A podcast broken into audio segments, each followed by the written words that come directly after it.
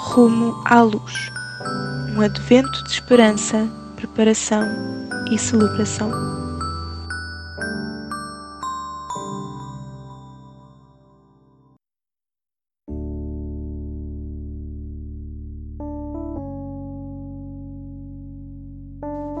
Dia 15. Leitura bíblica em Lucas, capítulo 1, versículos 57 a 66. Entretanto, o período de espera de Isabel chegou ao seu termo e veio a hora da criança nascer. Era um menino. A notícia como o Senhor tinha sido bondoso para ela espalhou-se rapidamente entre vizinhos e parentes, e todos se alegraram com ela. Oito dias depois de nascer, parentes e amigos vieram para a cerimónia da circuncisão. Todos julgavam que a criança se chamaria Zacarias, como o pai.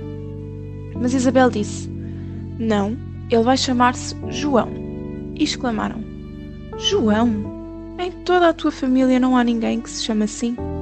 Então perguntaram por gestos ao pai da criança como iria ela chamar-se. Ele pediu por sinais uma pequena placa e, com grande espanto de todos, escreveu: O nome dele é João. E logo Zacarias conseguiu falar de novo, começando a louvar a Deus pasmo espalhou-se por toda a vizinhança e a notícia do sucedido correu pelos montes da Judeia. Todos quantos ouviam falar no caso pensavam demoradamente e perguntavam: Quem virá a ser este menino no futuro? Porque de facto a mão do Senhor está sobre ele, de maneira muito especial.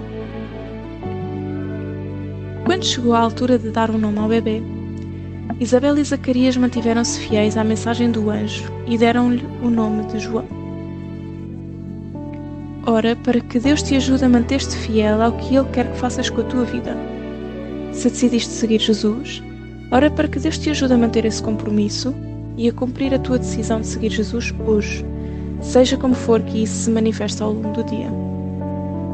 Escreve um bilhete ou envia uma mensagem a alguém que tenha manifestado cansaço.